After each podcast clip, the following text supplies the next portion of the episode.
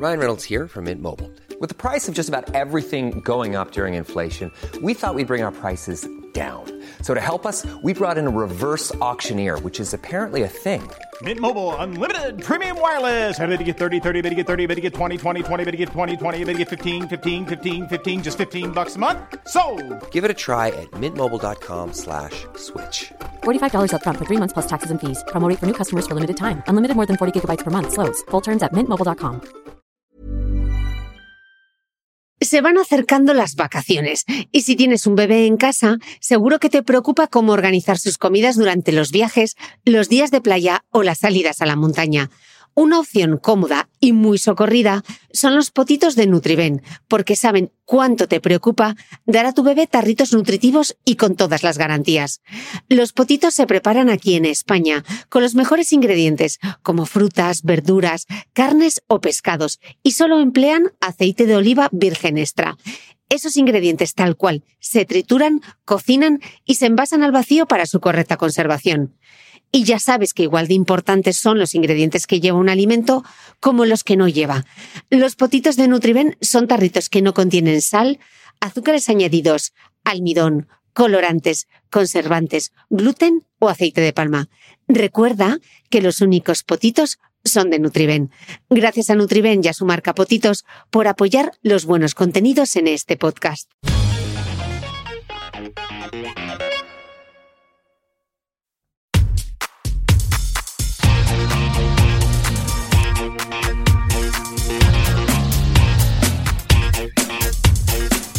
Hola, soy Cristina Mitre, periodista y autora del blog de Beauty Mail.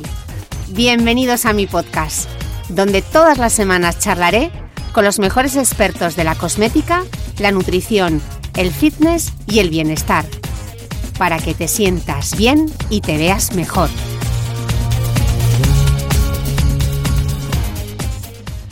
Bueno, qué alegría de nuevo en Madrid, una vez más grabando un episodio del podcast. ¿Y quién se ha venido de nuevo al podcast? Ta, ta, ta, tan, redoble de tambores. Bienvenida, boticaria. ¿Qué tal, Cris? ¿Cómo estás? ¿Cuánto tiempo? Nos ha costado. Nos ha costado, lo que pasa que, claro, como estamos todo el día ahí entre el WhatsApp, el Instagram y tal, es como dedicándonos vídeos, de nuestras relaciones, estas historias. De... Total. Bueno, yo, la última vez que grabamos juntas un episodio, que tiramos por tierra todos los desayunos de Instagram, yo te traje unos regalitos de Portugal. Te traje yo con mucho amor un kombucha que me tiraste por tierra diciéndome que ese té que no vale para nada, que tenía que- azúcar además y que... es, y que eso es. Bueno, entonces como tuve poco éxito, pues te he traído unas monerías Monerías mm, portuguesas. Mo- Monerías portuguesas, porque claro, a ver, voy a poneros en antecedentes. O sea, Boticario lo mismo te explica cómo puedes eliminar de un plumazo, de un plumazo los piojos o te enseña a comer según la bandera de Portugal. Entonces tenemos una coña con la bandera de Portugal. Bueno, explica tú qué es esto de la bandera de Portugal. Bueno, simplemente es que si alguien ha visto el plato de Harvard, que es la recomendación, si se fija, la parte de la izquierda del plato es verde y roja. Y yo un día estaba mirando el plato de Harvard ensimismada en el plato de Harvard y, bueno, pues dije, ostras, digo, si esto es la misma bandera de Portugal, verde y roja. Entonces significa que la mitad de tu plato tiene que ser verde y rojo. O sea, alimentos que sean verdes y rojos, que si no son chuches, lo normal es que sean frutas y verduras de colorines verdes y rojos con antioxidantes que se combinan entre ellos y así funciona mejor. Vale, no, no vale ni el ketchup ni las aceitunas con anchoa o con, Eh, con pimiento. Las aceitunas, claro, es que nutricionalmente no tienen nada que ver con una lechuga, por ejemplo, o con una judía verde. No es que sean malas, pero no puntúan, no vale medio plato de aceitunas. No, vale, entonces bueno, este verano eh, tuvimos las botiaventuras en Estados Unidos que nos tuvieron a todas, la verdad, y a todos muy entretenidos. Y Marian perdió una gorra, entonces eh, tenía mucha pena con su gorra porque la había perdido, entonces yo decidí mandarle la gorra en homenaje, la gorra de Portugal. Entonces, claro, le queda tan bien la Que me- gorra. que me la he traído. que Me la, voy a Ponte la poner, gorra. me la voy a poner porque así me inspiro yo mejor, no se me escapan las ideas, se me quedan... Que chica, yo le veo tan guapa con la gorra de Portugal que es que le sienta bien, porque mira qué fea la gorra, pero oye, le queda divina. Y para ser de la banda de la Mitre, uno tiene que correr. Y si no corres, aquí no, hay No, paraíso. no, No, no. hay paraíso. Entonces, como yo con la gorra, sinceramente, no te veo corriendo, te he traído algo Dios mejor mío. que luego enseñaremos, que es las como las bandas de los 80 que se Ochentero to- ochentera con la muñequera. Oye, mira, esto, esto me gusta más que el kombucha, ¿eh? Esto... Te va a dar juego. Aunque claro, entre salir a la calle con el kombucha en la mano y con esto, no, no sé, ¿eh? Bueno, esto luego- puesto, haremos, haremos, Haremos alguna- unas fotos para unas que fotos pero esto no acaba. Pero espera, boticaria, que esto no acaba aquí, que es que nuestra relación es, que especial. Es una muñequera para Es poderme quitar el sudor, De, mi frente. Siempre que. Nunca he tenido una de estas así. Pues mira qué mona va a ser. para cuando juegue yo al badminton. Correr Eso. no, que sabes correr no. Bueno, pero vas a correr. En algún momento, si eres de mi banda, tienes que correr. Y luego, claro, te he traído otro gran regalo, porque como siempre vas cargada, pues te he traído tu mochila. No me lo puedo, no me lo puedo de, de- tu de- de mochila de, la bandera de Portugal para que te quién- lleves todas esas cosas que te llevas a las presentaciones, el jamón de york, el pan integral, El atrecho, el queso, atrecho que me atrecho. llevo a la radio. Pues ahora el atrecho te lo vas a llevar escuchar, tú. viene la típica bolsa esta de, de, chinos. Cero tóxica, cero tóxica. Eh, alguien se ha puesto muy contento cuando ha dicho esta bolsa que no se le ha conseguido colocar a nadie en 20 años y esta muñequera que desde los 80 no vendía ninguna, voy a sacarla. Madre ¿Cómo es la monería? hermoso. ¿Cómo es la monería? Es una belleza. Bueno, es una bolsa de Ni un estas. Louis Vuitton, guapa. Vamos, de estas que hacen ris y se cierran y se abren, que se pueden con dos Se llama gym bag, Ah, gym bag. gym bag. Es que tú me tienes que poner estas que cosas. ¿Sabes, que sabes que yo, sabes que yo soy Es una gym bag. una gym bag, una, una bolsa de toda la vida. De toda la vida, pa' poner a la espalda. De cuerdas de ris ras, que Eso. dicen en mi pueblo. Pero gym bag, ris ras, ¿no? Gym bag, ris ras. Bien. Bueno, pues nada, te no noto sé. muy feliz. Te noto feliz sí, y emocionada. porque puedo ponerme todo, la gorra, la cinta, la, la bolsa y, y, no sé, y irme a alguna fiesta de disfraz. No sé cómo me cambie de país, lo tenemos fastidiado, ¿eh? a ver qué eso es- bandera. eso a ver es- qué bandera. Ten, ten cuidado, no cojas alguna de color, yo qué sé, de color cerveza o algo de eso. Esa no nos vale. Bueno, hoy, de hecho, en este podcast, después de esta introducción Alegría Portugal, que desde aquí, Forza Portugal, eh, no os hablo en portugués porque mm, falo un portuñol horroroso, que me, que me disculpen todos los escuchantes de Portugal, que alguno hay. Hoy os traemos un capítulo con Marian García increíble. Vamos a hablar de una cosa que es importantísima, porque yo estoy muy confundida. Y, mami, tú que escuchas este podcast, te voy a decir que te tomes una valeriana. Se va a llevar un disgusto. Se va a llevar un disgusto. Uno detrás de otro. Uno detrás de otro. Porque, claro, la última vez que vino la boticaria y le contó a mi madre que el zumo de naranja exprimido, que no, porque eso es fructosa con toda su cosa, como os digo yo, ya le hundiste en la miseria. Pero es que hoy, mami. Vamos a mm, entrar en la miel, además. Vamos también. a entrar en la miel, en las galletas María, en el jamón de York, con lo que nos gusta en esta casa el jamón de York, los yogures, bueno, un poquito, un poquito de todo, porque vamos a hablar de alimentos que antes creíamos que eran buenos y ahora resulta que son villanos, pero también al revés, alimentos que antes eran malos, malísimos y que tenían muy mala fama.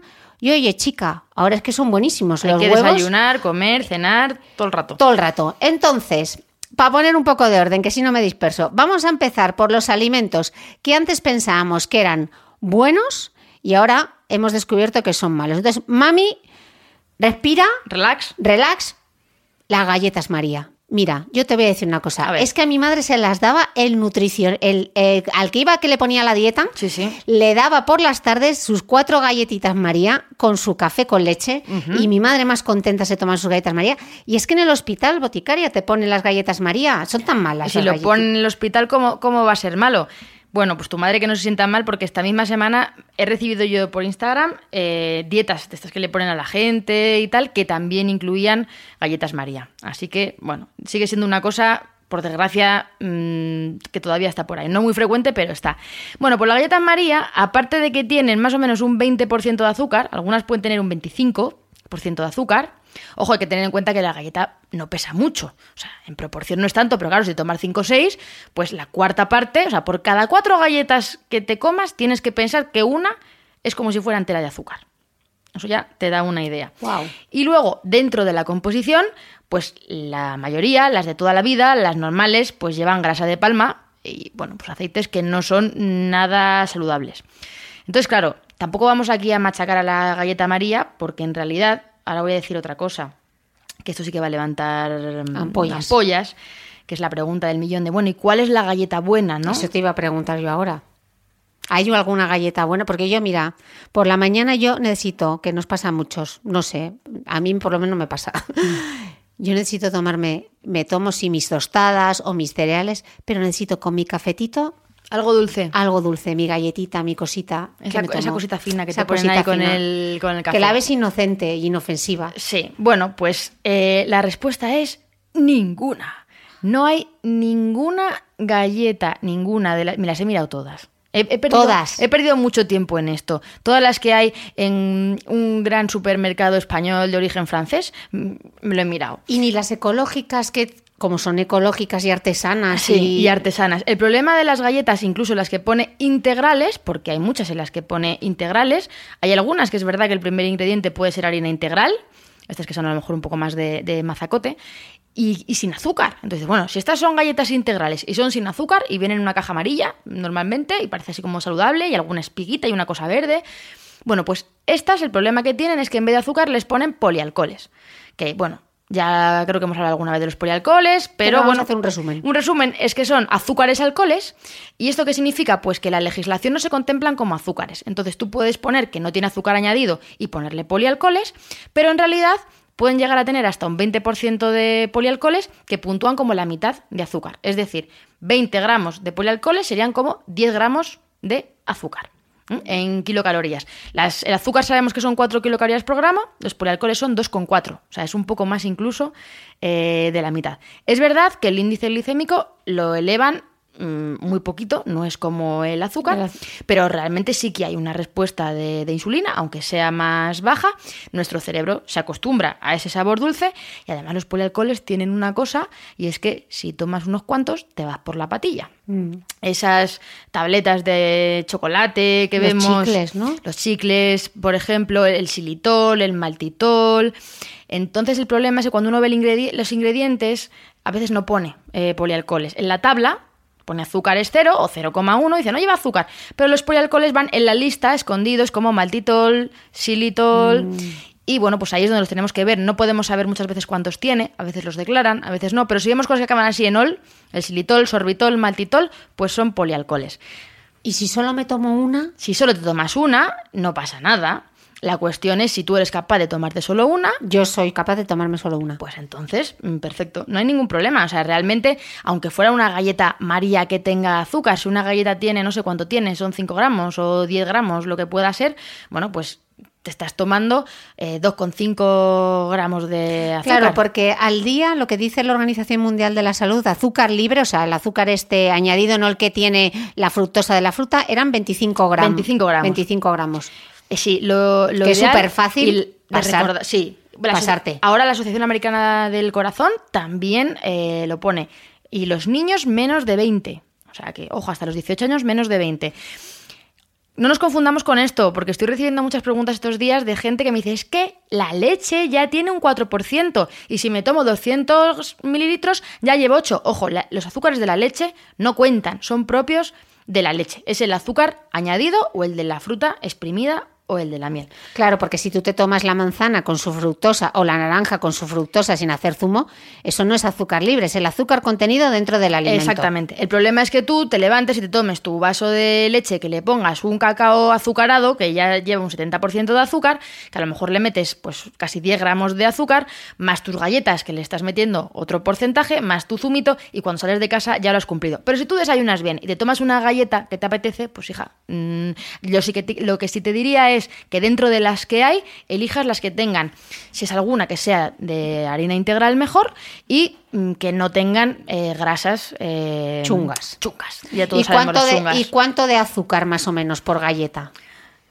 A ver, vas a encontrar algunas que tengan un 15%, un 20%, cuanto menos, mejor. Yo soy más partidaria, y a lo mejor suena una burrada, pero prefiero unas galletas que tengan azúcar eh, lo mínimo posible que no unas que enmascaren los polialcoholes con 50.000 ingredientes de relleno porque nos pensamos que son sanas y comemos más. Entonces, Vale. Bueno, esta también nos va a costar un poco porque es eh, el vino y la cerveza, que siempre hemos dicho, hombre, una copita de vino con las comidas y eso es maravilloso, mira los franceses qué bien están, una cervecita, una cervecita es una cosa fantástica y no es tan fantástico. Bueno, lo del vino se ha recomendado en este país y hay todavía, Todavía mucha vieja así. guardia que, que lo sigue recomendando. Eh, realmente la, la potencia del vino está en los antioxidantes, en los polifenoles, pero tiene una cosa que se llama alcohol. Entonces es como lo que dicen en mi pueblo de perdono el bollo por el coscorrón. Si me estoy tomando antioxidantes, pero también me estoy tomando alcohol, el alcohol es un tóxico para el hígado. Entonces no se justifica. Ahora sabemos que no hay ninguna evidencia de que una persona que no esté tomando alcohol, si se toma una copita de vino al día, vaya a tener, eh, vaya a mejorar su salud. Por tanto, nada de esto. Con respecto a la cerveza, también desterrar todos los mitos con respecto a que sube la leche en la lactancia materna o te pone muy bonito el pelo, o sea, puedes tomar levadura de cerveza y germen de trigo sin necesidad de atizar del alcohol. Eh, pero bueno, la pregunta es, ¿cuánto puedo tomar? ¿Hay moderación? o- Eso es, que es con moderación. En realidad la recomendación es no tomes nada. Y si vas a tomar algo, lo máximo son 20 gramos de alcohol eh, mujeres y 30 gramos de alcohol los hombres. ¿Y eso a ¿ok? cuánto equivale? Pues eso equivale más o menos una cerveza, un tercio. Son 330 mililitros, ¿no? Eh, que tienen un 5% de alcohol las cervezas, más o menos. Bueno, ahora están estas tostadas que me encantan a mí, que llevan un 9%, que es como tomarte un copazo, eh, realmente. Pero una normal de toda la vida tiene un 5%. Entonces, el 5% de 330 mililitros son 16 gramos y medio, ¿vale? Si una mujer puede tomar 20, 20. gramos al día y un tercio ya son 16,5, pues con una cerveza al día eh, ya lo tiene más o menos cubierto. Entonces podemos hacer esa conversión. Si nos tomamos una copita de vino eh, que tiene, yo qué sé, pues 100 mililitros, 140 mililitros, ¿cuántos grados tiene? 10, 12, mm, 13, pues hacemos el, el porcentaje y entonces pues sabemos que si son 100 mililitros, pues ya llevamos 13 gramos. Las copitas son de un poco más. En realidad, esas unidades pues debería ser para una mujer pues una cerveza, una copa de vino, para un chico pues a lo mejor un poco más, pero como no se trata de una dosis a la que haya que llegar en ningún caso, sino del máximo eh, en el caso de que se tome alcohol. Bueno, de hecho, el, el alcohol es factor de riesgo o está relacionado con siete tipos, o sea, no está considerado como factor de riesgo y está relacionado con siete tipo- tipos de cáncer, cáncer. diferentes, pero todavía no se considera factor de riesgo. Entonces creo que hay que cambiar mucho la cultura y esa o sea, si la cultura del moreno está Sí. arraigada en este país, Bueno, la del alcohol- la del alcohol es que todo se todo se celebra y todo se hace alrededor del alcohol. Especialmente en España. Eh, y además, claro, tenemos muchísima cultura del vino, eh, del cava, y ahora el pueblo en España que no tiene cerve- cerveza artesana es que no existe. Entonces, bueno, esto hay que empezar un poco a cambiarlo, también empezar la educación desde los niños, porque eh, lo que dices es así. Tenemos metido mm, tabaco cáncer y alcohol cáncer, no se nos pasa por la cabeza y ahí está. Así que vino y cerveza, no vamos a guardar la fiesta a nadie, se puede brindar, se puede tomar una cerve, pero intentemos tomar lo mínimo posible. y que seamos conscientes. Bueno, esta es, esta es también de nos va a dar, nos va a dar mucha pena desmontar esta, pero el pavo, el pavo ¿El y el, ja- el pavo y el jamón york, el jamón york esa cosa tan buena que daban a los niños de pequeñitos siempre, comprar el jamón york así desmenuzadito para dárselo al Claro. niño, el jamón york cuando te dolía la tripa o te daban dieta blanda. Eso es, Entonces, que si estás con diarrea, un poquito un de poquito pavo. jamón york o un poquito ¿Dieta de pavo. blanda? Mm, o estabas pavo. a dieta, pavo. Claro, el pavo era siempre, buenísimo, para cenar. Las lonchas. Las lonchas de pavo. Entonces, vamos a por partes. El pavo, ¿qué tiene el pavo? Bueno, el, el pavo, como todo, hay bueno y hay malo. El problema del pavo es que el que más se compra, el que normalmente, el que normalmente se vende en lonchas finas y coges porque está de oferta y vale un euro o poquita cosa, pues realmente suele ser fiambre. Nos tenemos que fijar en las etiquetas siempre esto. Esto tiene que ser así. Y que nadie digas que se tarda mucho. Tardas la primera vez que eliges un pavo, luego ya sabes que esta marca está bien y ya para siempre. Entonces, en el caso del, del- del pavo y del, y del jamón de York, porque van un poco en la misma línea, la peor categoría, que suele ser la más barata y la más abundante, es la que pone fiambre. No lo va a poner en grande. En grande, en grande va a poner súper sano, súper pavo, Súper rosa súper y- rosa y maravilloso. Pero en pequeñito, si pone fiambre, que lo pone porque es obligatorio que lo ponga, siempre la letra suele ser un poco más fina y pone fiambre, más o menos va a tener un 50% de pavo. Que eso luego lo vemos por detrás en la etiqueta, que te pone es. 56% de pavo, o 70% de pavo, o 90% de pavo. Eso es. Si pone fiambre va a ser 50-60 eh, normalmente. Y claro, ¿qué pasa, Chris, si tú coges y un producto tiene la mitad de chicha, solo la mitad de chicha, y el resto es agua, almidón, féculas de patata, porque el fiambre puede llevar fécula. Yo digo siempre, fiambre, fécula, feo. Es la regla, las tres Las Fs. tres Fs. Fiambre, fécula, feo. Pues si tiene azúcar y tiene todas estas cosas, y además que le ponen, les ponen los potenciadores de sabor. La destrosa es... La destrosa es un azúcar. Es un azúcar. La destrosa es un azúcar. Destrosa, glucosa, sacarosa. Los potenciadores de sabor son los que empiezan por el, por el número 6. Son los E600 y pico. Y cuando veamos un 6 ya sabemos que están potenciando el sabor. El 621 es el glutamato monosódico. Que este es el chungo chungo. El glutamato está en alimentos y está en frutas y en verduras, en su dosis normal, para que te guste el tomate, pues como tiene que gustar, pero también está en la, sol, en la salsa de soja del chino, esta que no dejas de comer, es la que le ponen pues a los aperitivos salados, a los snacks y todo esto. Entonces, lo- el pavo, cuando tomas un pavo de estos que está como saladito, aparte de la sal, es porque lleva ese potenciador eh, de sabor. Entonces, es la categoría de fiambre. Luego tenemos una categoría que sería la del jamón cocido, que solo pone cocido, punto, y esa tendría en torno a un 70-80%.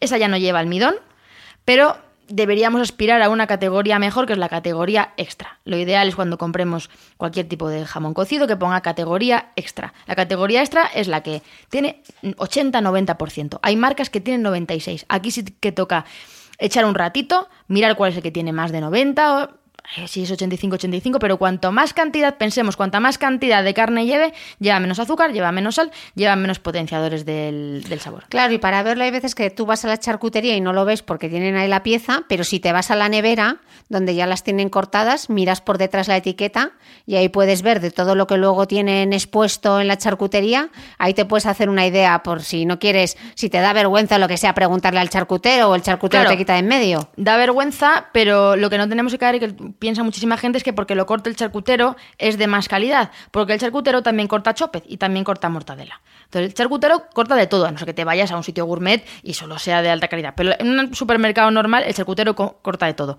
No perdamos, mm, o sea, no tengamos vergüenza y si hay que preguntar, pues se pregunta y ya está, porque no tiene por qué ser mejor. Y de todas maneras, en cualquier caso, ya que hablamos de, de esto, para terminar de que, bueno, que me odie todo el mundo, eh, el jamón de York y el pavo Jamón de York no, existe. Lo primero que no existe. Pero esperad, esperad, esperad, que tenéis que oír a la boticaria cantarlo. ¿Me vas a hacer cantar? No, no, les voy a poner el clip. Ah, bien, bien. Escuchadlo. Todo el mundo en España come sándwich mixto. Lo comen los pobres y lo comen los ricos. No sé si hay algún catalán por aquí. Allí lo llamáis bikini. Si a estas alturas alguien sigue en el limbo. Hablamos de jamón y queso entre pan bimbo.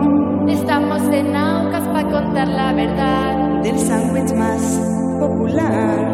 ¿Te has planteado que a lo mejor sus ingredientes no son lo que son? Te contaré algo y no te pongas triste. El jamón de York No existe.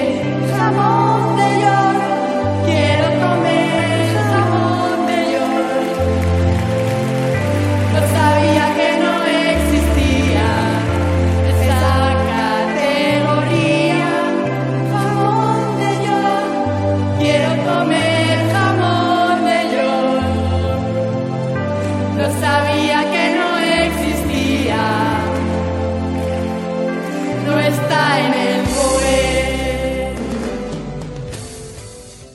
vergüenza, Chris. No era necesario. No, Esto- pero si lo hacía muy bien, lo que pasa no que es es que no te hay que ver el vídeo, porque Sí, mejor ver, porque claro, mejor cuando- ver porque encima la veis vestida de Superwoman, No, que ya, o sea, Sobre todo porque, claro, ves del- te, te distraes con el traje de Superwoman y no estás tan pendiente de la voz. Entonces, claro, aquí solo escuchas y la cosa pero el es, problema es es, que muy yo terrible. nunca más puedo escuchar Forever Young sin escuchar por detrás a la boticaria jamón de York. Es total. el otro- cuando el concierto de U2 el otro día en Madrid sale uno y pone un tuit, sale, salimos mi novio y yo del concierto de U2 cantando jamón de York. Digo, eso es triunfar, que alguien salga de U2 cantando el jamón de York. Oye, pero ¿te acuerdas? Igual que te acuerdas de la bandera de Portugal con las cenas. Claro. Es que esta es la, esta es la divulgación. Bueno. Oye, una duda que tengo yo.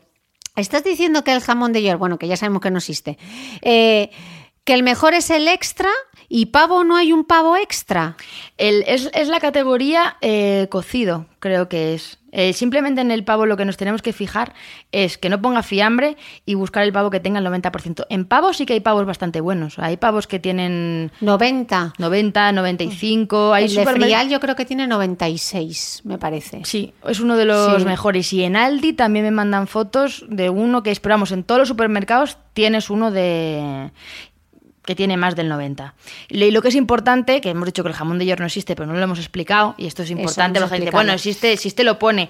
Cuando tú ves jamón de York, cuando pones la etiqueta York, como realmente York no está en la legislación, puedes poner lo que quieras, tú te puedes hacer unos petaceta York, eh, si quieres, los puedes vender. Entonces, cuando pone York, normalmente es fiambre. Entonces, Aparte que es una invención española, ¿no? Porque en Portugal no existe el jamón de York. Tú no, No, vas y es- ves jamón de York. ¿De, dó- de dónde vendrá el jamón de York?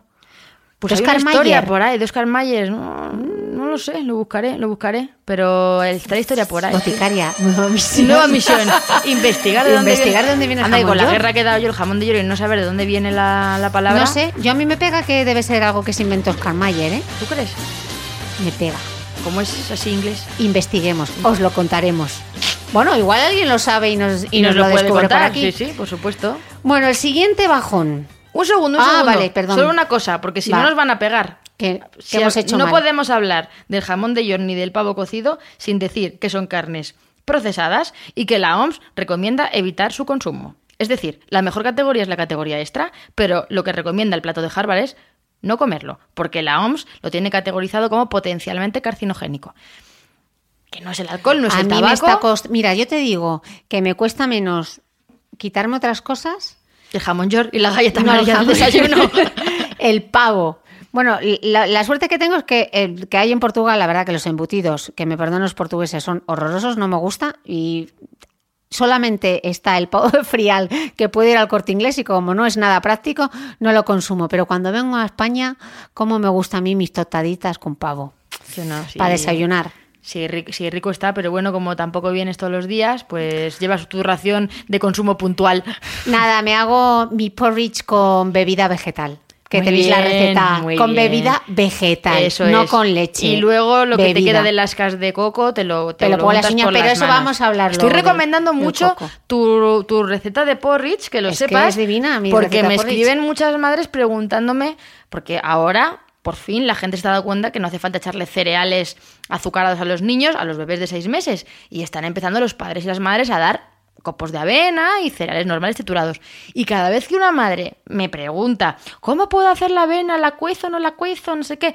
Digo, mira, puedes seguir, eh, te les pongo el enlace y todo, me lo tengo ya guardado y se lo pongo.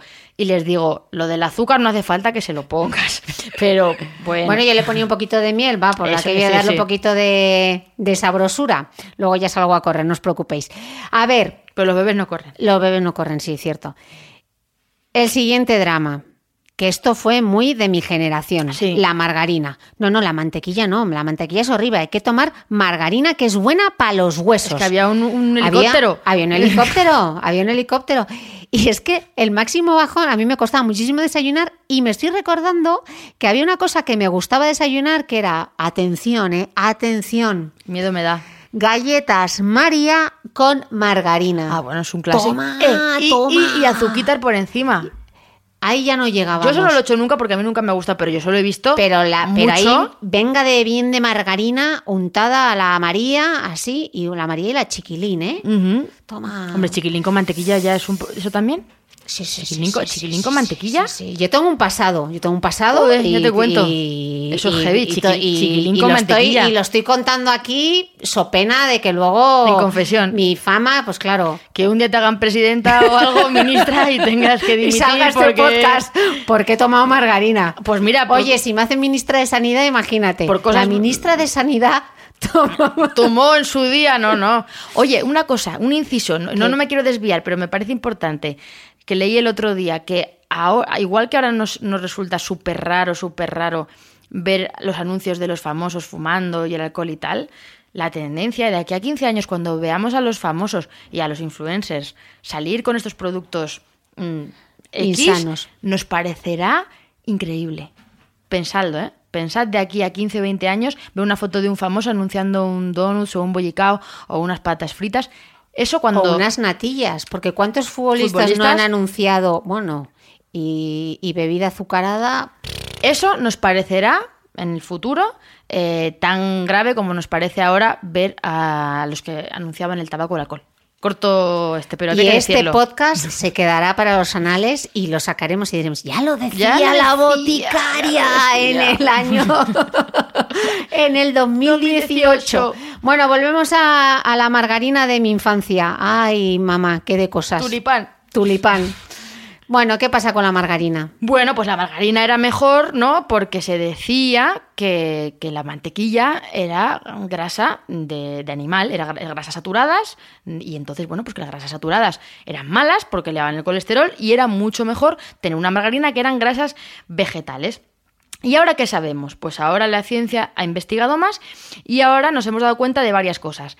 Que la grasa de la mantequilla, la grasa animal, la grasa que viene de la vaca, pues parece que no es tan mala como se pensaba. Igual que antes se pensaba que todas las grasas eran malas y luego descubrimos que las de oliva eran buenas y las de saturadas eran peores y se han hecho varias categorías de grasas, las buenas, las feas y las malas. Ahora sabemos que dentro de las saturadas no todas las saturadas son iguales y concretamente las que vienen de la leche, bueno, pues la de la mantequilla no tiene por qué ser tan mala. Ojo, siempre es mejor una monoinsaturada del aceite de oliva, aceite de oliva. pero no es tan malo como se pensaba la mantequilla. Y por otro lado, también sabemos que las grasas vegetales trans, como las que llevaban muchísimas margarinas, son las que realmente eh, aumentan los niveles del, de colesterol. O sea, tú puedes añadirle fitoesteroles y lo que tú quieras, pero si tienes grasas trans, que son las malas, pues bueno, eso no es bueno.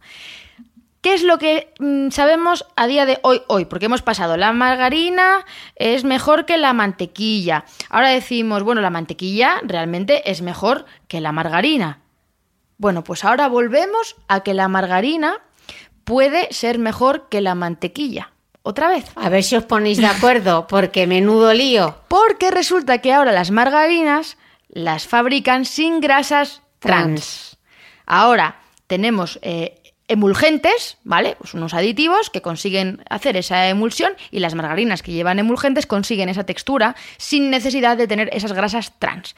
Entonces podemos buscar margarina que no lleven grasas trans. ¿Y cómo aparece eso? ¿Cómo lo podemos ver? Pues si tienen la palabra emulgentes, normalmente son ya... Atrás, en la etiqueta. Atrás, en la etiqueta, en la lista de, de ingredientes. Además, ahora ya sabemos el tipo de grasas vegetales que es obligatorio poner cuáles son. Pero si ponen emulgentes, pues van a ser en general margarinas que no llevan grasas trans. Por tanto, pueden ser eh, casi mejor opción que la mantequilla. Ah, entonces, eh, margarina chunga con aceite trans, no. No. Sería mejor Mantequilla. la mantequilla. Pero entre una mantequilla y una, Una margar- margarina eh, que no tengas que no tenga grasas trans, sería, sería mejor, mejor. la margarina. Y sobre todo eso todavía sería mejor el aceite de oliva. Eso es lo que mm, La es, el- es el- es la conclusión. Lo mejor de todo es eh, el aceite de oliva. Pero bueno, si tenemos que utilizar algo puntualmente, pues que sepamos que hay distintos tipos de margarina. La verdad es que ahora casi todas las margarinas ya eh, se las están fabricando sin las grasas trans. Es verdad que hay una concienciación también por parte de la industria. Así que, buena noticia. Bueno, de, de la miel hablamos en el capítulo anterior con Marian, que os dejaré el link abajo. Pero yo creo que viene bien recordarlo, porque ya que te lapidaron en Twitter con la miel, pues Sí. acláralo. Bueno, por, de, la, de la miel hablamos en el otro capítulo, hablamos sobre todo del azúcar, pero aquí podemos hablar de otras cosas también de la miel, que la miel es que tiene mucho, de eso de que es buena porque sube las defensas, ¿no? Entonces, bueno, yo no tengo nada en contra de la miel, mucho menos de la de mi tierra, que soy manchega, pero la miel hay que verla como lo que es. Es un endulzante y no es un medicamento ni es un preventivo. Se usa desde hace 3.000 años de forma tópica, es decir, para heridas como cicatrizante. Eso sí que hay cierta evidencia que de forma tópica puede funcionar. Ahora también tenemos productos más evolucionados sin que sea miel, pero podría ser que tiene propiedades antibacterianas, antivíricas, antifúngicas, pero todos los estudios que se han hecho vía oral, ninguno ha demostrado que la miel vaya a subir eh, las defensas. Entonces yo esto lo conté, los estudios de la EFSA, de la OMS, y entonces un señor Raúl, productor de miel de la Alcarria, tuvo bien comentar en el blog y mm, me dijo cosas como estas. Te recomiendo que hagas tus estudios con gente de la calle y del pueblo de toda la vida. Raúl debe pensar que los estudios en la EFSA los hacen marcianos, ¿no? Porque yo te puedo dar testimonio de que llevo desde pequeño tomando una cucharada de miel de la alcarria en una tostada con aceite de oliva y te puedo demostrar que nunca me constipo ni me resfrío. Y luego ya empezó a hablar también Evidencia científica Hombre, de de su evidencia nivel. y la de su abuelo, que tampoco, que también era productor. Entonces, bueno, eh, la experiencia de cada uno estuvo muy, muy gracioso y ciento y pico comentarios porque otro le decía, oye, pues mi abuela del pueblo de no sé dónde, eso lo achacaba a su carajillo y a que subía a la cuesta, ¿no? O sea, hay gente que vive mucho y toma miel, gente que vive mucho y no toma miel y esto no nos lleva a ninguna parte. Entonces, que sepamos eso, que la miel es un endulzante que no es tan maravillosa que Claro, pero como dicen, es que es más natural. Que Mm. este es porque salió justo ayer en una comida eh, un amigo que se quería echar. No, pero échate miel, que es más natural. Es igual de azúcar, o sea, te da igual. Es igual, la cuestión es que la gente piensa que el azúcar refinado, al refinarlo se le quedan tóxicos o se le quedan restos y eso se limpia. Eso lo deja muy limpio, muy fino. Tú lo que te comes ya no te comes nada de, de porquerías. Eso de la naturalidad. De hecho, si la miel es cruda, puede tener esporas eh, de botulismo. Por eso no se puede dar a los niños. Así que ojo con la miel natural, porque va a empezar los menos de un año. No pueden eh, tomarla. no pueden tomarlo. Las embarazadas tampoco deberían tomarlo por el riesgo de que haya esporas naturalísimas de botulismo. Selling a little or a lot? Shopify helps you do your thing however you cha-ching. Shopify is the global commerce platform that helps you sell at every stage of your business. From the launch your online shop stage to the first real life store stage, all the way to the did we just hit a million orders stage. Shopify is there to help you grow. Shopify helps you turn browsers into buyers with the internet's best converting checkout. 36% better on average compared to other leading commerce platforms because businesses that grow grow with Shopify. Get a $1 per month trial period at shopify.com/work. slash work. shopify.com/work. slash work. Ever catch yourself eating the same flavorless dinner three days in a row? Dreaming of something better? Well, HelloFresh is your guilt-free dream come true, baby. It's me, Kiki Palmer. Let's wake up those taste buds with hot, juicy pecan-crusted chicken or garlic butter shrimp scampi. Mm. Hello Fresh. Stop dreaming of all the delicious possibilities and dig in at HelloFresh.com. Let's get this dinner party started.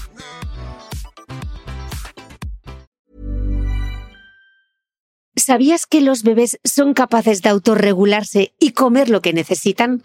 Hasta el primer año, la leche ha de ser su alimento principal, bien sea lactancia materna o artificial, y poco a poco podrán ir probando diferentes texturas y alimentos. Ahora, con buena temperatura, a todos nos gusta salir más de casa, y en verano pasamos mucho tiempo fuera, en la playa, la montaña o recorriendo el mundo. Si tienes un bebé que ya ha empezado con la alimentación complementaria, para esos momentos puedes contar con los diferentes tarritos que ofrece Potitos. Hay recetas para bebés desde 4 y 6 meses y solo llevan ingredientes como frutas, verduras, carnes o pescados que se trituran y se envasan tal cual. Los potitos de Nutriben son tarritos seguros, fáciles de conservar y transportar, ya que no necesitan refrigeración, tan solo mantenerse en un lugar fresco. Se calientan en microondas o al baño María, sin conservantes ni azúcares añadidos. Gracias a Nutriben y a su marca Potitos por ser nuestro mecenas del mes.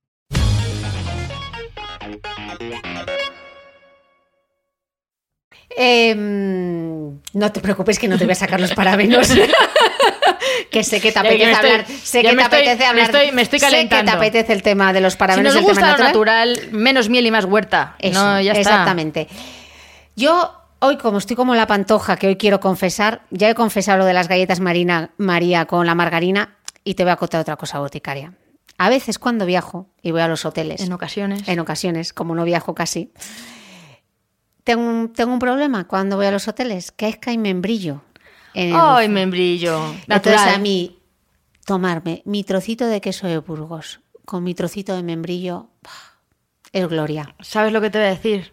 Porque es que es membrillo. Que es mi vicio inconfesable. lo También. membrillo. Yo soy membrillera. Es que me gusta mucho el queso. Que no te lo he traído hoy tampoco.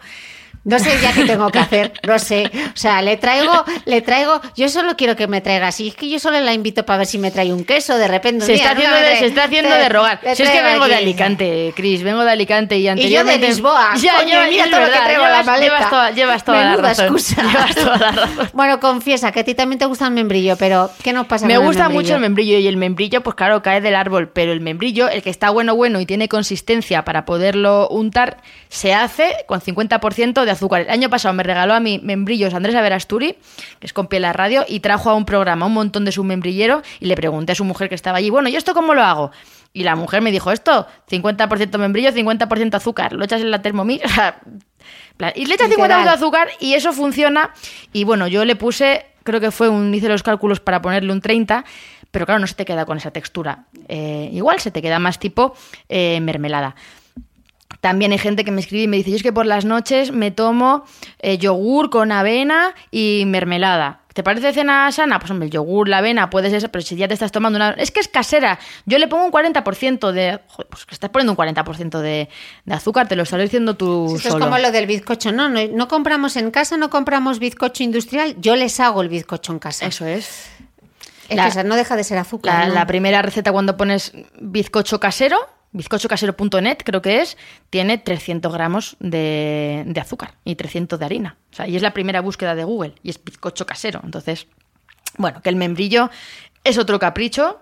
Mientras no lo mezcles con las galletas María, pues... No, y con la margarina no te, no, no te preocupes. Bueno, le meto el pavo, porque como cuando vengo a España necesito comer pavo con pan integral, eso sí, el pan integral de harina de trigo integral. Es una cosa muy manchega el membrillo con queso. Yo no tengo, no, no tengo fuerza moral mm, Para en prohibirlo. contra de eso. Eh, bueno, hemos visto ya los que creíamos que eran buenos, pero eran malos, y ahora vamos a pasar los que creíamos que eran malos. ¡Anda! Y son buenos. Sorpresa, sorpresa. Sorpresa, sorpresa. Vamos a contar cosas bonitas, Vamos ¿no? a contar cosas bonitas. Empecemos por uno de mis vicios, el café. El café de los muy cafeteros. Bueno, el café se ha dicho de todo del café, ¿no? Malísimo, malísimo. Que bueno, que causa cáncer, hipertensión, mil cosas. Bueno, pues, ¿qué dicen los estudios últimos del café y el cáncer?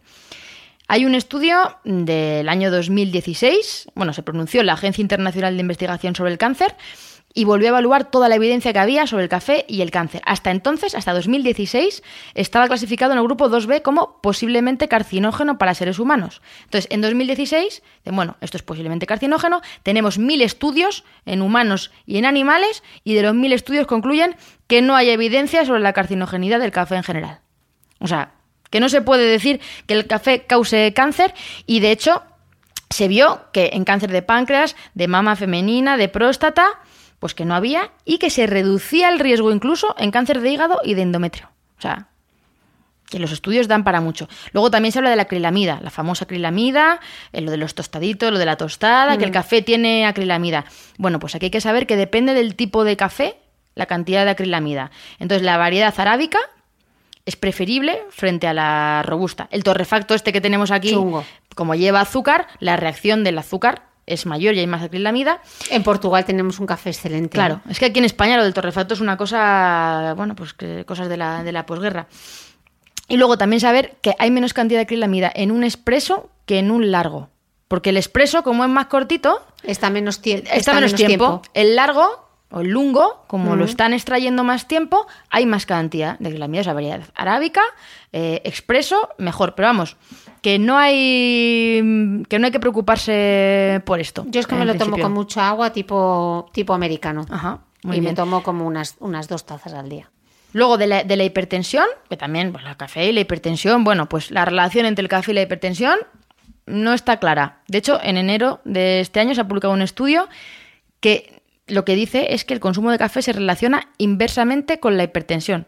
O sea, el mundo al revés. revés. El mundo al revés. Y mi pobre suegra sin tomar café, o porque piensa que es porque que le sube la tensión. Porque le sube la tensión. Pues los estudios van en dirección casi contraria. Y sobre la mortalidad, hay otro estudio de gente que toma café y gente que se muere. Se ha publicado en agosto, o sea, hace dos días. Bueno, pues los participantes que bebían de una a ocho tazas o más al día se morían menos en ese estudio. Así que ya era un estudio que era potente. Y en ese estudio se ofrecía tranquilidad a los bebedores de café. Les decían, oye, es parte de una dieta saludable. Así que no nos agobiemos Bueno, por hay esto. atletas incluso, por ejemplo, Chema Martínez, antes de una carrera, se toma siempre un café expreso. Bueno, es que realmente la cafeína tiene ese, ese efecto sobre la, sobre la alerta. Que hay un montón de bebidas energéticas, tú lo sabes bien, con Sí, que 50.000 tiene compuestos, 50.000 cafeína. historias, pero que realmente es efectivo es la cafeína. Y el único que ha demostrado la evidencia es la cafeína. Así que, bueno, relajémonos con el café. Con el café, pues fenomenal. Otro temazo que siempre te dice, frutos secos. Uy, los frutos secos, con lo que engordan. Qué mala fama tenían los pobres, con lo rico que son las almendritas y las nueces. Y las nueces y las avellanas y los cacahuetes y los anacardos. Bueno, los cacahuetes en realidad son legumbres. A mí los Pero- cacahuetes me flipan. Claro, hay que diferenciar los cacahuetes de los cacahuetes con miel. Ah, y claro, no, yo naturales, todo naturales. Bueno, pues de los frutos secos tenemos también noticias. En, Espero que sean buenas. son buenas. En 2016 se publicó un estudio gordaco, uno de estos que son meta-análisis, y lo que decía el estudio es que comer más frutos secos se, relacionaba con reducciones en el riesgo de enfermedad cardiovascular. O sea, comes más frutos secos y tienes menos enfermedad cardiovascular, menos mm, cáncer, enfermedades respiratorias, diabetes, infecciones, incluso con probabilidad, menos probabilidad de morir de forma prematura. Claro, lo que O sea, pasa es que el fruto seco lo que hay que tener cuidado porque tú dices un puñadito de almendra, claro, un puñadito hay que, que pone las, dos la- las dos manos, ¿no? Entonces, claro, que también hay que controlar un poco la- las cantidades que se ingieren. Claro, ¿no? porque además dicen, no, es que es muy calórico, es que tiene muchas calorías. Bueno, la realidad es que si tú comes frutos secos que no están fritos ni salados, tampoco te apetece comerte tanto como si comes pipas. eh, Bueno, yo cacahuetes saladas. me puedo tomar la bolsa entera, ¿eh? Y me quedo tan a gusto, ¿eh? Bueno, tampoco es cuestión de comérsela, pero realmente eh, la, la historia es que no se relaciona con un aumento del, del peso corporal. Porque, y esto, esto, esto, esto va a gustar, esto va a gustar, se ha visto que hay varios mecanismos por los que los frutos secos, podríamos simplificarlo en engordan menos de lo que pensamos, aunque sean más calóricos. Primero, por la capacidad saciante, tú comes frutos secos y a lo mejor dejas de comer otras, Otras cosas, cosas. ¿no? Porque la digestión requiere mucha inversión de energía, pues son unos productos así concentrados y se tiene que emplear nuestro sistema digestivo a fondo y entonces gasta energía. Y además hay otra cuestión que es que como tiene probablemente un alto contenido en fibra, estorba a la absorción de algunas calorías y no se aprovecha todo, tampoco todos los nutrientes, pero no se absorben todas las calorías. Y luego se habla incluso de mecanismos más complicados, como que la asociación que tienen entre grasas vegetales y proteínas, o sea, grasas insaturadas y proteínas vegetales, puede aumentar el gasto energético en reposo. O sea, ya hay mo- mecanismos complicados. Pero vamos, entre que es saciante, que tiene mucha que tiene mucha fibra y que nuestro intestino se tiene que emplear a fondo, no engordan tanto como se podría pensar. O sea, qué decir, alegría me das con lo que me el, gusta. el número de calorías sabemos que es una orientación, pero que realmente no es lo que ocurre en el cuerpo. Hay muchos procesos de cómo interaccionan las cosas y al final no se acaban absorciendo todas muchas veces. Así que buenas noticias. Con el cacao- Ah, bueno, ya puestos, también hacer un inciso con las cremas de cacahuete que se han puesto tan de moda, que son maravillosas, pero que leamos la etiqueta, que sea cacahuete, no Cacahuete. cacahuete con aceite de palma chungo, con... Es que realmente el cacahuete tiene el mismo tipo de grasa que el aceite de oliva. Entonces, es una grasa estupenda. Es grasa monoinsaturada y además tienen ácidos grasos esenciales, también los omega 3, que sobre todo las nueces, que nos vienen bien. O sea, es que es un. Si es que son frutos concentrados, si es que es maravilloso. Pero bueno, hay que comerlos en su forma cruda. Vale. em, otro que se creía que era malo y ha resultado bueno y que ha habido mucha controversia respecto a este em, tema.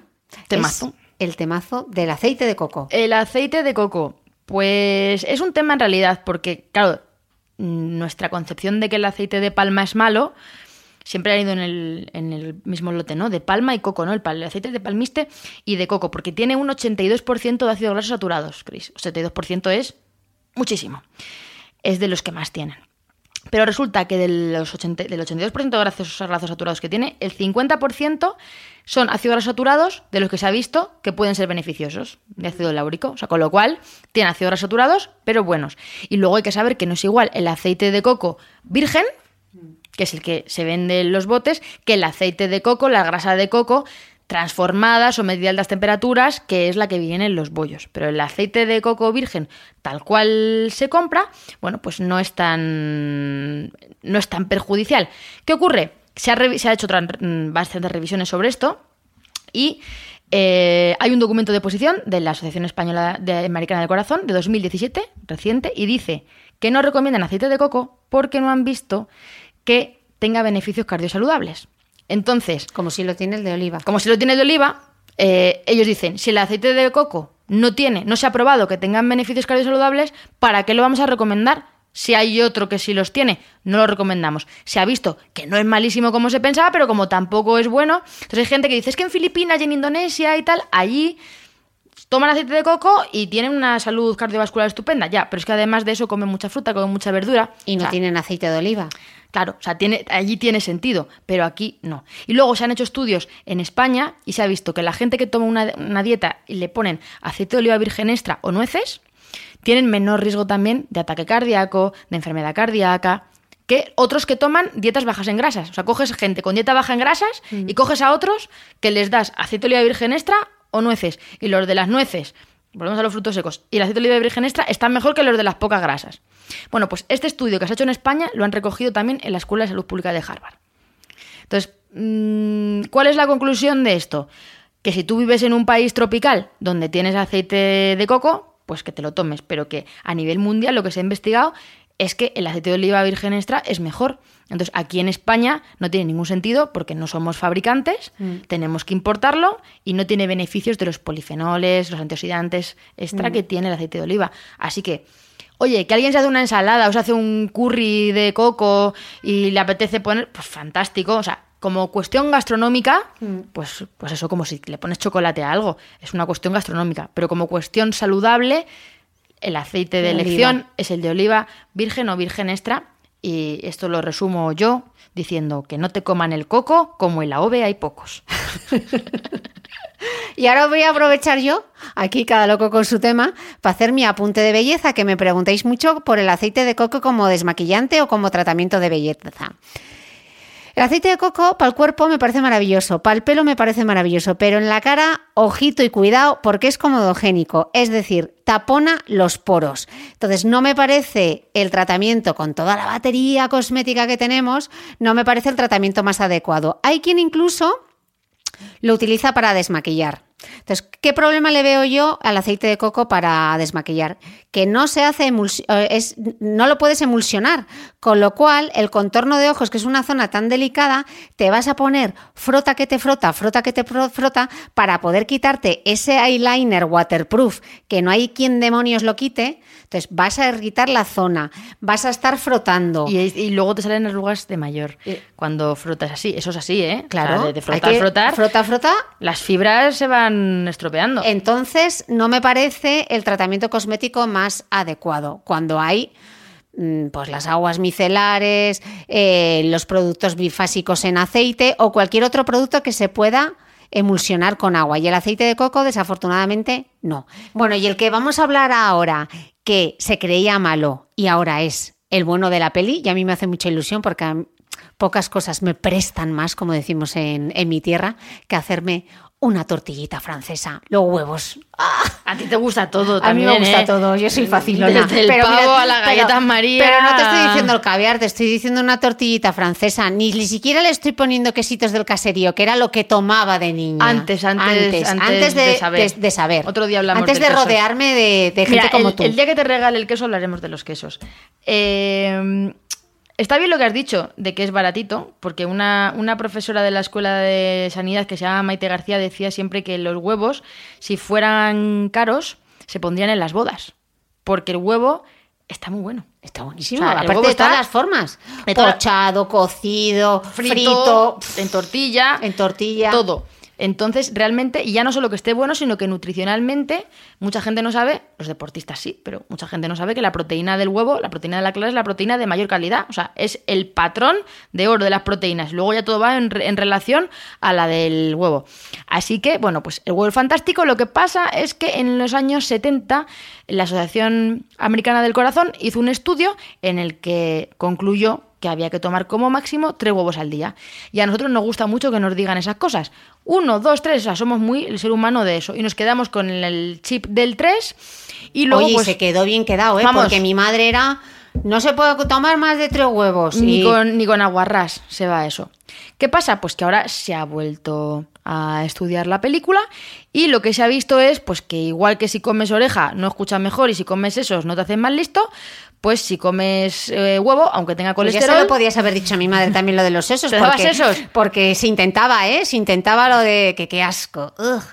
Pues no, pues eso no, y si comes huevo que tiene colesterol, no te sube el colesterol, porque el colesterol lo suben las grasas saturadas y las grasas trans, como la de la margarina mala que hemos visto antes. Entonces, ¿qué sabemos ahora de los huevos? ¿Cuántos huevos se pueden comer ahora? Los que quieras. Oh, qué maravilla. Los que quieras. Si quieres tomarte todos los días huevo, pues, pues O tomar. sea, si quiero comer al mediodía y por la noche huevo, puedo. Podrías perfectamente. Perfectamente. Lo que deberías hacer es vigilar de qué manera te lo cocinas. Si te lo comes frito siempre, pues te estás pasando con, con la grasa. O si te pones puntillitas, pero un huevo pochado, un huevo en tortilla, un huevo cocido, un huevo duro. Podías, podías comer todos los días para comer un huevo duro y por la noche en tortilla francesa no te pasaría nada. O sea. De hecho, pues eso, tiene una proteína de calidad. Así que no nos pongamos todos a comer solo A huevo como huevo, Gastón, huevo, el de la... pero, pero vamos, que fantástico huevo. Vale, y ya para cerrar el súper... Hay una cosa, ¿El una qué? cosa. Los huevos de categoría 0 y de categoría 1. Ah, ¿vale? eso explica lo que el, es el importante. El, numerito del, del código de los huevos, eh, que van el 0, el 1, el 2 y el 3. Entonces, eh, hay que comprar o el 0, que son los huevos ecológicos, o el 1, que son los camperos. El 2 son los que están criados en el suelo pero no salen al aire libre y las 3 son las porcitas gallinitas que están en las jaulas. Entonces lo mejor sería el 0 o el 1. Nutricionalmente, entre los huevos ecológicos del 0 o los camperos que son del 1, no hay diferencia. Es cuestión de que te guste más el sabor. 0, 1, da igual. Pero hombre, yo creo que tener en cuenta también los aspectos éticos y las condiciones de los animales. Así que 0 o 1. Es fácil. Lo que pasa es que a veces hay que abrir la caja Y mirar el y huevo. mirar el huevo porque fuera No lo eh, no, ponen. no lo ponen. Vale, eh, el último para terminar, el que se creía que era malísimo y ahora resulta que es buenísimo, que es la leche entera. Que antes te decía, no, no, desnatada, descremada, eh, que parecía que hasta se reían, que ¿cómo vas a tomar leche entera? Y ahora parece que es al revés, que es la leche entera la que hay que tomar.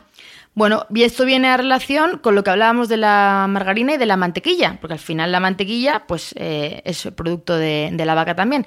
Pues igual, sabemos que esas grasas saturadas de la leche, esa grasa de la leche entera, pues han hecho estudios y se ha visto que la leche que la gente que toma leche entera, pues en realidad no tiene por qué eh, tener más eh, sobrepeso, obesidad, que los que toman leche desnatada. Así que en principio, si no tenemos ninguna razón para restringir las calorías, podemos tomar leche entera perfectamente. Sabemos que tiene un aporte calórico mayor, pero esa grasa no es mala, no es aterogénica, ni nos sube el colesterol.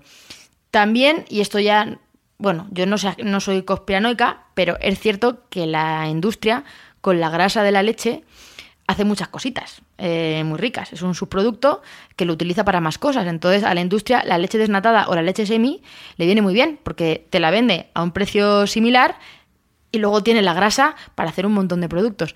Entonces, bueno, que sepamos que si nos gusta la leche entera y estamos bien y sanitos, podemos seguir tomándola estupendamente. Y el yogur entonces, yogur entero, La- mejor que yogur desnatado. Es lo mismo. Dos yogures equivalen a, a un vaso de leche de 200. Así que quien no le guste la leche, que hay mucha gente que no le gusta, pues que se tome dos yogures y a correr. Y con los yogures nos da para otro día, pero no hagamos tonterías de los 0% materia grasa, que los 0% materia grasa suelen tener azúcar añadido porque le quitan la grasa y le ponen azúcar. La regla del yogur es la del 3-4-3. 3% de grasa, 4% de azúcares y 3% de proteínas. 3-4-3. Cualquier yogur que mires la tabla y se cumpla 3-4-3 va a ser un buen yogur. Vale, y ahora lo que se estará preguntando todo el mundo. ¿Cómo es posible que haya cambiado tanto las cosas? Que algo que creíamos que era bueno resulta que es malo y algo que era malo, chica, ahora es bueno. Menudo lío. Pues como la verbena de la paloma Don Hilarión que decía eso de hoy las ciencias adelantan, que es una barbaridad. Pues eso, pues porque las ciencias adelantan. Y el estudio que se hizo eh, la Asociación Americana del Corazón en los años 70, pues se hizo de una manera, con una metodología que realmente pues no era perfecta y después se han hecho estudios más perfeccionados con otros métodos y se ha visto que había eh, ciertos errores. Entonces tenemos que saber que los estudios no son todos iguales que no es lo mismo hacer un estudio en 50 pacientes que en 5.000 pacientes que en 5 millones eh, de pacientes. Que no es lo mismo hacer estudios dentro de un laboratorio en un cultivo que haces tú en tus plaquitas. In vitro. In vitro o en animales de laboratorio En con- en- o en personas humanas. Y que no es lo mismo tampoco un estudio observacional de ver cómo ha evolucionado una población en base a lo que ha comido a un estudio de intervención de los que se llaman casos control, que es que coges a 50 fulanos y les das una cosa, a otros 50 fulanos y les das otra cosa, y tú intervienes y controlas lo que le das y luego lo miras al final. No simplemente preguntando, ¿usted qué comió? No, no, sino una cosa controlada. Entonces, esto es un campo muy variado y realmente los estudios más potentes son los que se llaman las revisiones, eh, los metaanálisis. Los metaanálisis, que es como un paraguas, ¿no? El padre de todos los estudios. ¿no? Claro, lo que hacen los metales, como este que comentábamos antes, que había revisado mil estudios, ¿no? Tenemos un montón de, de estudios sobre el café. Pues no vale el estudio que se haya hecho aquí en la Complutense y el que hayan hecho en Harvard y el que hayan hecho en Boston. Cogen unos señores y dicen, vamos a coger los mil estudios de la Complutense, de Harvard, de Boston, de Portugal, de donde sea, miramos todos, miramos cómo están diseñados y en base a lo que pasa en esos mil estudios sacamos una conclusión. Entonces, por eso las universidades de Wisconsin y de Wichita, pues pueden decir lo que quieran puntualmente, pero no tenemos que fiarnos nunca de un estudio dice que eh, no sé qué. Yo sé que esto es difícil porque para los medios es muy jugoso siempre sacar una noticia y decir un estudio dice que tal, pero no lancemos las campanas al vuelo y miremos siempre lo que dicen las sociedades científicas. Yo un consejo muy chapucero, pero que funciona muy bien, cuando alguien quiere saber si algo si quieres saber algo del corazón, ¿qué piensa la Sociedad Española de Cardiología del Corazón? Lo pones en Google, Sociedad Española de Cardiología, mm, colesterol, y encontrarás, la verdad que la de dermatología, por ejemplo, la de pediatría, tienen ya apartados dedicados a pacientes. Y ahí podemos ver, bueno, esas sociedades, qué es lo que han revisado. Pero Claro que esto, por ejemplo, que lo que está contando Marian es aplicado a la alimentación, pero es que también ocurre con la cosmética Exactamente exactamente, igual. Entonces, por ejemplo, que yo siempre os diga, es que yo me fío de lo que dice el Comité Europeo, de lo que dice el SCCS, que precisamente lo que hace es cuando emite un dictamen sobre parabenos, sorpresa, Parabenos. o sobre el aluminio en los desodorantes, lo que hace es revisar todos los estudios Del mundo mundial. del mundo mundial que se han hecho hasta la fecha y a partir de ahí saca sus conclusiones. Claro, pero todo lo que tenemos que hacer también es un poco confiar en la ciencia, ¿no? Pues como ha pasado con la alimentación, creíamos que era bueno, pues resulta que no era tan bueno como creíamos. Yo lo que creo es que hay que tener en cuenta que los medios que tenemos ahora de investigación, eh, genéticos, de eh, material de laboratorio, no tienen nada que ver a los que había hace 70 años y esto es bueno. Entonces es de esperar que los resultados de los estudios puedan cambiar. Y esto no nos tiene que hacer perder la esperanza, todo lo contrario. Que mucha gente dice, pues como antes era bueno y ahora es malo, mm, dos tazas. Eh, y hago lo que me da la gana. No, hay que estar siempre con la evidencia más actual. Hasta ahora, ¿qué es lo que sabemos? Y confiar. Eh, realmente lo que se está haciendo ahora, pues se está haciendo bien. Pues, Boti, millones de gracias. Eh, Yo yo no sé- creo que hemos cubierto un montón, hemos hecho un montón de cosas. Yo he confesado mucho más que tú, Sí, yo es que no venía aquí a confesar. porque yo, lo he contado todo, claro. Me, yo no me vengo pongo delante de este micro y me creo la pantoja. Qué bonito es tu micro, por Qué cierto. bonito. No te he dicho nada, ¿eh? ¿Cómo son estos nuevos micros que Son-. Y unos Manolo, maja. Madre mía. Lo que he invertido yo en Pero este esto podcast. es mucho más aparente. Esto es como, vamos, tengo aquí el estudio, ni láser, ya quisiese láser tener este estudio. Boticaria García, millones de gracias y volverás a este podcast porque lo sabes, Of porque te gusta y porque nos lo pasamos bien. Siempre, nos Pero vemos. yo quiero hacer el abanico lo comía. Lo haremos, lo haremos también. Y con un abanico Portugal. Mira, eso no has traído, fíjate. Es que no te lo he encontrado. ¿Te crees tú que no te lo he buscado? Ah. Yo te busco el abanico, pero no pierdo la esperanza. En la próxima te traigo el abanico. Venga. Gracias, amiga. Hasta luego.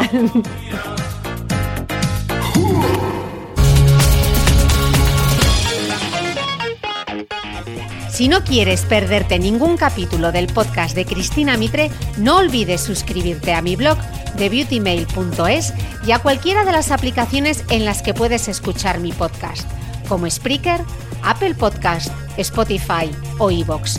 Solo tienes que buscar el podcast de Cristina Mitre y darle a suscribir. Y un último favor, si entras en iTunes y me dejas un comentario y me regalas también unas estrellas, ayudas a que este podcast tenga cada vez más visibilidad y pueda seguir creciendo.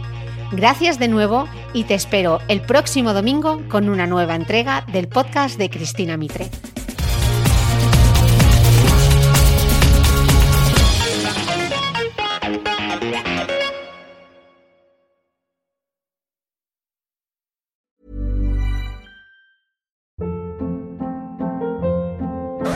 Hold up. What was that? Boring. No flavor. That was as bad as those leftovers you ate all week. Kiki Palmer here, and it's time to say hello to something fresh and guilt-free. Hello Fresh. Jazz up dinner with pecan-crusted chicken or garlic butter shrimp scampi. Now that's music to my mouth. Hello Fresh. Let's get this dinner party started. Discover all the delicious possibilities at hellofresh.com.